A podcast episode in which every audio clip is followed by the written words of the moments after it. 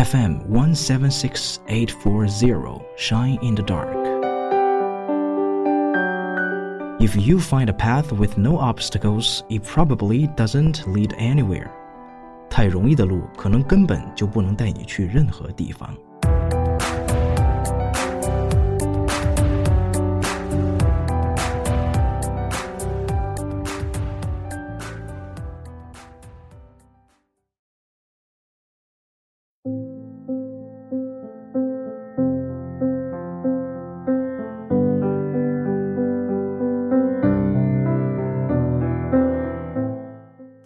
Listen to your inner voice.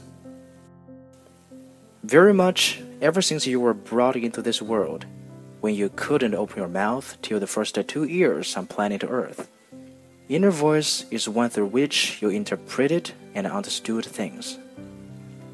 Inner voice is the voice mouth of the subconscious mind. The subconscious mind is always acting as a secondary reflector of thoughts and ideas in the body. The subconscious mind is always acting as a secondary reflector of thoughts and ideas in the body. It justifies and rationalizes what is right and what is wrong.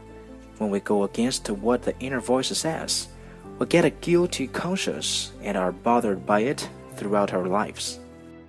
At times, when we are feeling low or those unforgettable moments when we are let down, we seem to need some kind of emotional or mental support.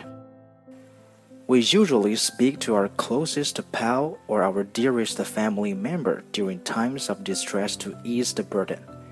At such times, we get over the initial drizzle of emotional anxiety and mental restlessness because of the pepping up by our empathic listener.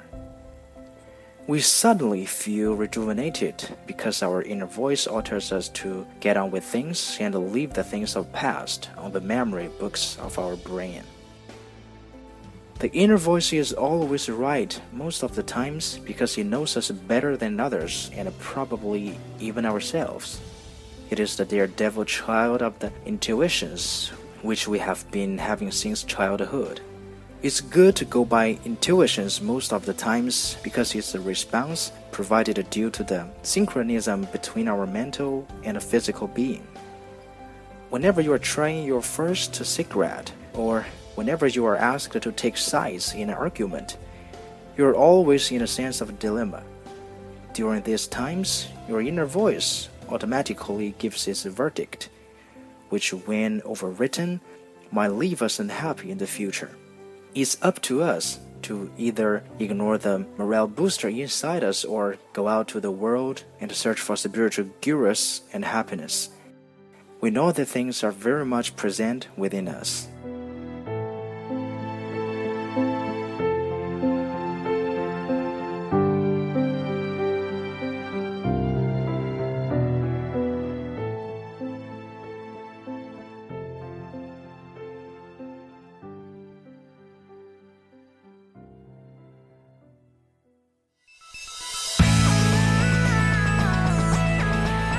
这里是 FM 幺七六八四零 Shine in the Dark，关注我的微博，搜索“莱恩茶叶蛋”即可了解节目的最新动态。如果您想在今后的节目中听到哪些内容，或者是有什么想和大家一起分享的，都可以给我私信留言。蛋司机，感谢大家的关注和收听。